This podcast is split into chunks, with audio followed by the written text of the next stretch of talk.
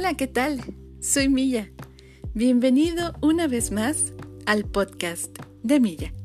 Este es un nuevo episodio y estoy muy contenta de que me acompañes, porque hoy vamos a hablar acerca del pasado. Sí, el pasado. Muchos de nosotros nos quedamos atrapados en el pasado debido a nuestra necesidad de certeza la certeza es una necesidad humana y se trata fundamentalmente de supervivencia. Necesitamos sentirnos seguros de que podremos evitar el dolor e idealmente encontrar algo de consuelo en nuestras vidas. Dejar atrás el pasado también significa adentrarse en lo desconocido. Significa tener el coraje de dejar ir lo que es familiar, incluso si es negativo y ser lo suficientemente vulnerable para abrazar y aprender de lo que está por venir. Dejar el pasado es una tarea difícil pero necesaria para seguir creciendo. Por eso, hoy, en el podcast, te traigo algunos consejos para reflexionar tú mismo o misma y dejar ir ese pasado que te ata tanto. Son 10 útiles consejos. ¿Me acompañas? Comenzamos con el primer consejo.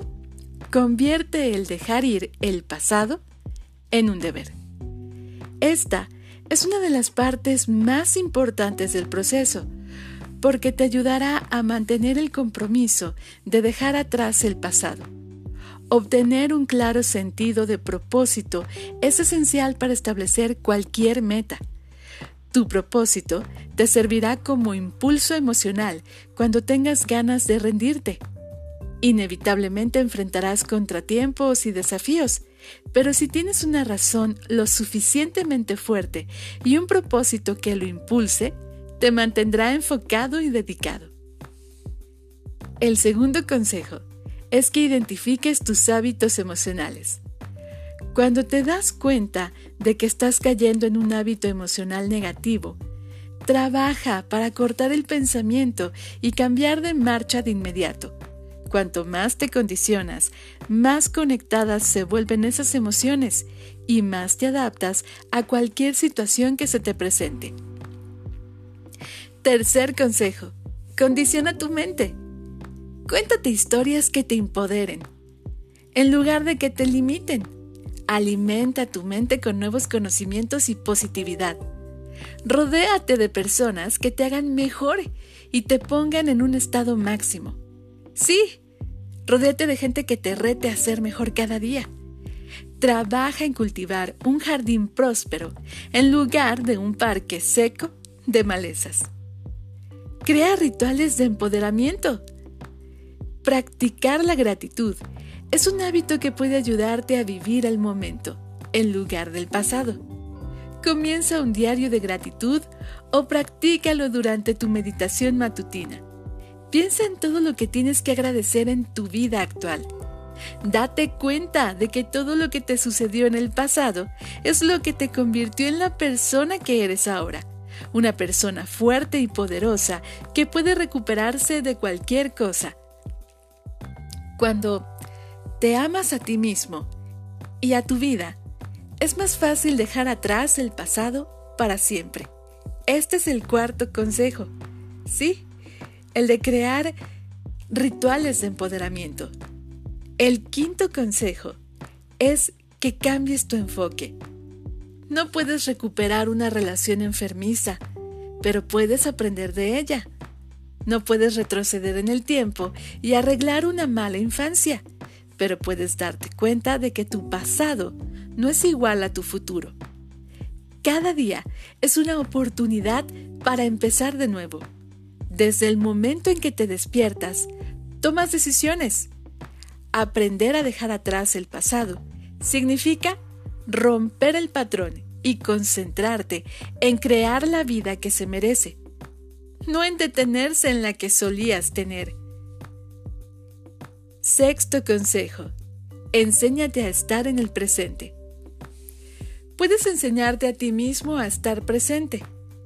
Si quieres más alegría, más felicidad, más satisfacción, interactúa con tu vida real, no con la pantalla de tu teléfono.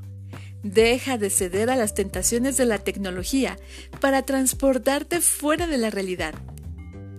Trae tu atención a este momento, ahora mismo, y haz un balance de lo que es hermoso, de lo que es realmente importante. La clave más importante para olvidar el pasado es dejar de vivir allí. Séptimo consejo. Trabaja el crecimiento personal.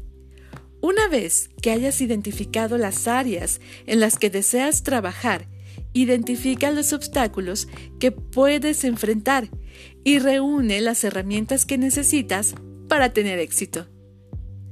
Octavo consejo. Rodéate de gente positiva.